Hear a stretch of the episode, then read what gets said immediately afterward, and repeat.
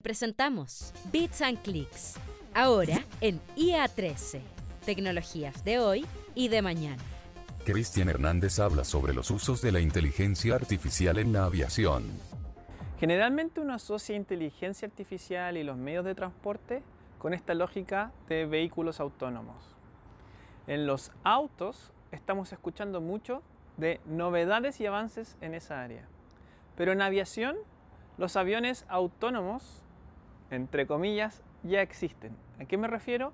A que gran parte de la tecnología en la aviación propiamente tal de inteligencia artificial aplicada a que el avión pueda llegar de A a B, despegar y aterrizar de forma segura, ya está siendo usada y tiene a los pilotos humanos a cargo para controlar algún desperfecto o variación fuera de lo programado. Por lo tanto, los desafíos de inteligencia artificial en la aviación, si bien siempre se pueden incluir y mejorar respecto a mover la nave de un lado a otro, hoy día se están concentrando en otras variables, sobre todo bajo el impacto que está teniendo la pandemia en el transporte aéreo.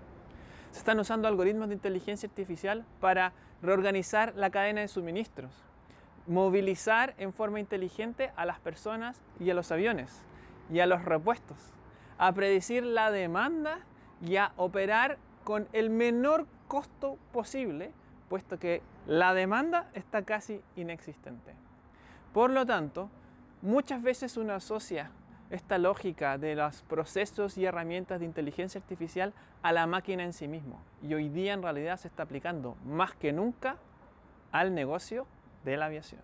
Bits and Clicks, tecnologías de hoy y de mañana.